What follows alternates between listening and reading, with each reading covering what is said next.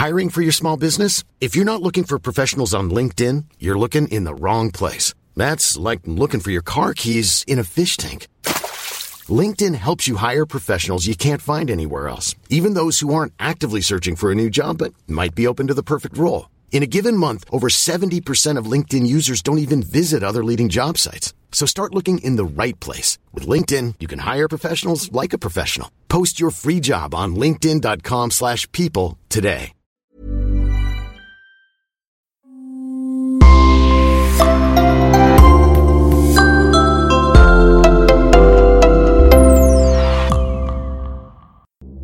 Bonjour et bienvenue pour une nouvelle affaire criminelle. Avant de commencer, nous aimerions prendre une minute pour remercier les trois personnes qui nous soutiennent sur Patreon, Christophe, Jenny et Tonton Bernard. Votre soutien nous aide énormément. Si vous souhaitez vous aussi vous impliquer un peu plus dans la réalisation de ce podcast, rendez-vous sur patreon.com slash le coin du crime. Merci. Et on commence. Nous sommes à Paris ce 9 mars 1944, en pleine occupation. Pour vous mettre plus dans le contexte, je vous invite à me suivre jusqu'au 16e arrondissement, au 22 rue Lesueur, où de fortes odeurs nauséabondes incommodent le voisinage depuis des jours.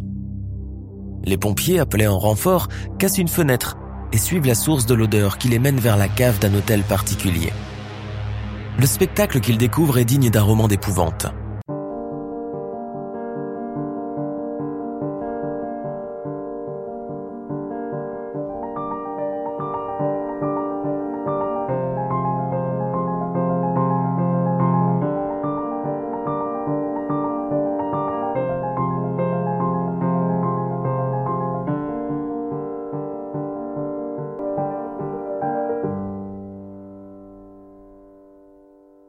Plusieurs cadavres dépecés sont amoncelés là, pêle-mêle, dans l'attente d'être jetés dans une immense bassine de chaux vive. Les policiers arrivent à leur tour et découvrent dans un débarras près de 72 malles et valises empilées les unes sur les autres, contenant des vêtements d'hommes et de femmes, des papiers d'identité, des accessoires, des fourrures, des bijoux et des chapeaux. Maurice Petiot arrive et se présente. Il est le frère du propriétaire de l'immeuble et il a une explication pour tous ces cadavres. Il se décrit comme fervent nationaliste et membre de la résistance. Les cadavres? Des collabos et des SS ennemis de la France qui n'ont eu que ce qu'ils méritaient. La police approuve et le laisse filer. Mais les policiers vont vite regretter de ne pas avoir gardé Maurice Petiot, qui est en réalité le docteur Marcel Petiot, qui a menti sur son identité. Car lorsque les autorités fouillent encore davantage ce logement qui sert de dépôt, ils découvrent notamment une sorte de prison, mais surtout, à l'intérieur d'un cagibi, un véritable charnier humain. Et oui, ce que tout le monde ignorait sur le bon docteur Petiot est qu'il avait aussi effectué de longs séjours en asile psychiatrique avant de devenir un escroc hors pair, chef d'un faux réseau de passeurs destiné à évacuer des juifs fortunés voulant éviter les camps de concentration. À ses victimes, Petiot faisait miroiter l'Argentine comme future destination, à condition de venir les poches pleines de billets et de diamants. Pour tous ces malheureux, le voyage vers Buenos Aires s'arrêtera brusquement dans la cave, où les attendaient injections de morphine, démembrement, puis chaudière ou bain d'acide. Le docteur Petiot, c'était aussi plusieurs usurpations d'identité. Tour à tour, il se fera appeler docteur Eugène, capitaine Valérie ou encore Wetterwald François. Même devant le couperet de la guillotine, Petiot restera fidèle à lui-même. Un mystère complet. Les premières années de Marcel Petiot se passent dans une tranquille petite bourgade d'Auxerre, où il est né le 17 janvier 1897 et où son père est employé des postes. Rapidement mis en nourrice par sa mère comme il était de coutume à l'époque, l'enfant avait des tendances sadiques très tôt. À l'âge de 3 ans, il ébouillante un chat avant de l'étrangler. De retour chez ses parents, il passe ses dernières classes sans difficulté. Il est même un excellent élève, ce dont attestent ses bulletins de fin d'année. Pourtant, c'est un garçon troublé, difficile, secret, terreur de ses camarades de classe. Il s'amuse à les effrayer avec un revolver chopé à son père, vole dans les cartables et finit même par mettre la main sur les mandats envoyés par la poste à leur destinataire. Il est pris sur le coup, passe par le tribunal pour mineurs et est renvoyé du lycée. Il prépare alors son baccalauréat à la maison, aidé par un membre de la famille, et le réussit haut la main. Il souhaite devenir médecin. Mais la première guerre éclate et il doit toujours ajourner pour aller au combat. Une grave blessure à la jambe aura raison de sa carrière militaire. Durant sa convalescence, il tombe dans une profonde dépression ponctuée par des accès de rage imprévisibles, suivis de périodes de léthargie. Les psychiatres le déclarent dément et il est interné dans un asile. Il est déclaré irrécupérable, incapable de mener un quelconque travail physique ou intellectuel. À sa sortie, il bénéficie d'une bourse d'invalidité.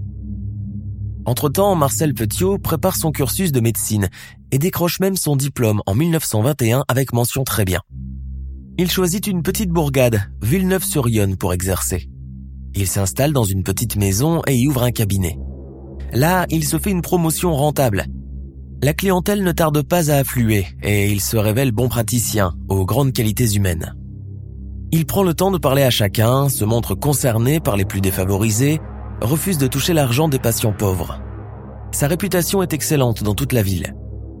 Puis vient le mariage avec Georgette, fille d'un célèbre restaurateur parisien.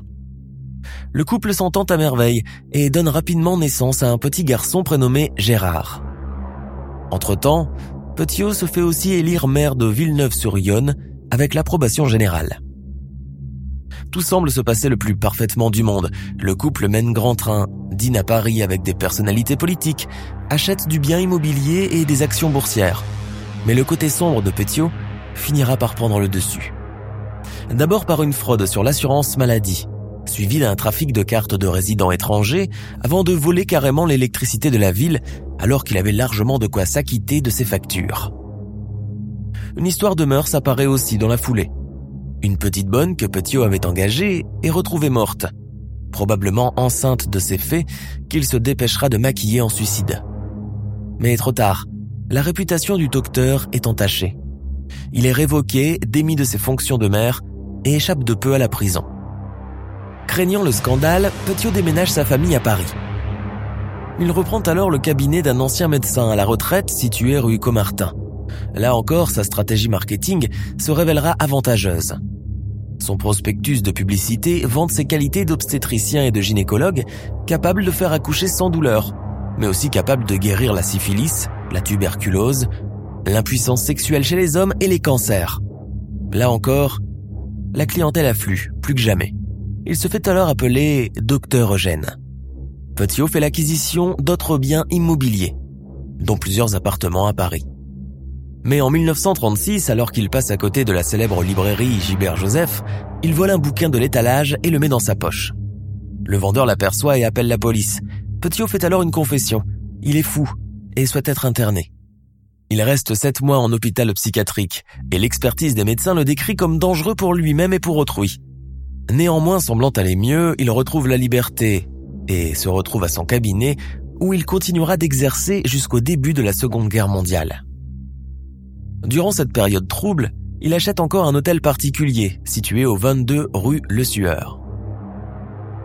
Dans son cabinet, Petiot devient également fournisseur d'ordonnances de complaisance pour patients drogués ou prenant de la morphine. Un certain Jean-Marc Van Brever, toxicomane, le dénonce pour ces faits. Il finit par disparaître mystérieusement. Puis, ça sera une autre patiente du docteur Petiot, morphinomane, qui disparaît à son tour. Son sadisme le fait tourner alors vers un nouveau trafic, celui-là même qui marquera un tournant dans sa vie et lui sera fatal. Nous sommes en 1942. Les nazis traquent tous les juifs de la capitale pour les envoyer dans des convois au camp de la mort. Petiot se rend compte qu'il a pour voisin de cabinet un juif d'origine russe, Joachim Gushinov, exerçant le métier de fourreur. Gushinov craint pour lui et pour sa femme et demande naturellement conseil à son voisin médecin. C'est alors que le docteur Eugène Petiot invente cette histoire de filière vers l'Argentine il peut le faire passer sans encombre de l'autre côté de l'Atlantique, sa femme le rejoindra dès qu'il sera établi sur place. À la demande de Petiot, Gushinov liquide tous ses biens, réunit la somme de 300 000 euros actuels et vient le retrouver tout seul à la nuit tombée à son hôtel particulier. Madame Gushinov recevra même une lettre de son mari quelques mois plus tard. Je suis à Buenos Aires. Le voyage s'est bien passé, je t'attends. Je vous laisse imaginer ce qui est réellement arrivé au pauvre Joachim Gushinov. Petiot, pour se faire aider dans ce nouveau trafic, aura recours à deux rabatteurs, un coiffeur, Raoul Fournier, et un ancien musicien, Edmond Pintard. Ce sont eux qui seront désormais chargés de faire le recrutement des victimes. Hormis les voyageurs seuls, Des tarifs de groupe et tarifs familles nombreuses sont alors proposés par le réseau. De riches familles juives telles que les Braunberger, les Kneller, les Bach, les Wolf et les Stevens, chargés de tous leurs biens en liquide, disparaîtront à tour de rôle dans l'hôtel particulier du docteur, sans laisser de traces. Puis viendront les malfrats et les truands en cavale. François Albertini, dit le Corse. Joseph Réaucreux, dit Joe le Boxeur. Et leurs petites amies, Pauline Grippé, dite Paulette la Chinoise, et Claudia Chamou, dite Lulu. Puis Adrien Evestebegui, le Basque, et Annette Petit pour ne citer que. Tous étaient persuadés qu'ils embarqueraient dans peu de jours pour l'Argentine. Que faisait l'amominable Potio de ces malheureux? Figurez-vous que quelques mois auparavant, il avait entrepris des travaux dans la cave de son hôtel particulier. Un vrai cabinet de torture, équipé d'une chambre à gaz, d'une chaudière, d'un four relié à la cheminée principale, de portes calfeutrées pour étouffer les sons et les cris, tout un arsenal de couteaux et de limes, plus un débarras pour ranger toutes les affaires des victimes. Dès leur arrivée, Petiot prenait chaque candidat à part, le mettait en confiance et lui injectait une forte dose de morphine. Puis procédait à son dépaissement et sa crémation. Les familles, quant à elles, passaient directement dans la chambre à gaz. Petiot avait installé un œilleton pour observer ses victimes agoniser derrière la porte. Les grosses sommes d'argent étaient quant à elles soigneusement recueillies par lui. Un véritable butin fait de gros diamants, de billets de banque et même de lingots d'or. Sauf que l'armée allemande a commencé à recevoir des échos de cette étrange filière. Elle infiltre alors une top, un juif prisonnier, Ivan Dreyfus, qui devait partir dans le prochain convoi à Auschwitz-Birkenau. Dreyfus aura juste le temps de prévenir Petiot que les SS arrivaient. Les deux hommes prennent ensemble la fuite. Ivan Dreyfus ne sera jamais retrouvé vivant. Entre-temps, la police interrogea les deux rabatteurs de Petiot qui le dénoncèrent. Il est capturé et passe aux interrogatoires. Mais malgré la torture des officiers nazis, il ne lâchera rien. Il est libéré en 1944 par la Gestapo car elle ne lui trouva aucun lien direct avec la résistance. De retour à sa cave, il se dépêcha de mettre le feu au cadavre et effacer les derniers indices du carnage. La cheminée de l'hôtel particulier du 22 rue Le Sueur crachera donc pendant des jours une fumée d'une puanteur insoutenable. Le voisinage finit par alerter les pompiers, qui pénétrèrent dans les lieux par le biais d'une fenêtre et découvrirent le cabinet de torture du docteur Petiot. Une vision de cauchemar. Lors de l'enquête qui va suivre, d'autres cadavres seront retrouvés plongés dans une bassine de chaux vive. On énumérera pas moins de 72 valises, 28 costumes d'hommes, 90 robes, 120 jupes, 21 manteaux, 57 paires de chaussettes, 43 paires de chaussures sans compter les accessoires. Un mandat d'arrêt et lancé contre lui. En cavale, Petiot infiltre pour un temps la résistance sous le pseudonyme de Capitaine Valéry. L'enquête à son sujet et sa traque, il ne l'apprend que par le biais des journaux où on le surnomme Docteur Satan. Il est finalement arrêté en 1946, juste après la libération. Durant son procès, Petiot s'illustre par ses prises de tête, ses longs monologues, allant jusqu'à interrompre son avocat, maître René Floriot, pour lui corriger la tournure d'une phrase. Malgré la plaidoirie de son avocat qui dura 6 heures, Petiot sera condamné à la peine capitale pour 24 meurtres, recel, exercice illégal de la médecine, vol et guet-apens. Le 25 mai 1946, à l'aube, il est guillotiné dans la cour de la prison de la santé où il avait été incarcéré. Les dernières paroles de Petiot furent destinées à son avocat, Maître Floriot. Maître, ne regardez pas, ce ne sera pas beau. Petiot fut un produit de son temps qui avait bien profité du climat trouble de la guerre pour monter des scénarios d'une cruauté rare, digne de la noirceur de son âme. Après son exécution, les gens chercheront désespérément son pactole qui, jusqu'à ce jour, est resté introuvable. Son célèbre œilleton est toujours exposé au musée de la police de Paris. Nous sommes à la fin de notre émission du jour. N'hésitez pas à écouter les autres émissions du podcast et à prendre 5 secondes pour nous laisser un 5 étoiles sur iTunes. C'est vraiment très important pour nous. Vous pouvez aussi vous abonner pour ne pas rater les prochains épisodes et nous suivre sur Facebook pour nous en proposer de nouveaux. Merci et à bientôt.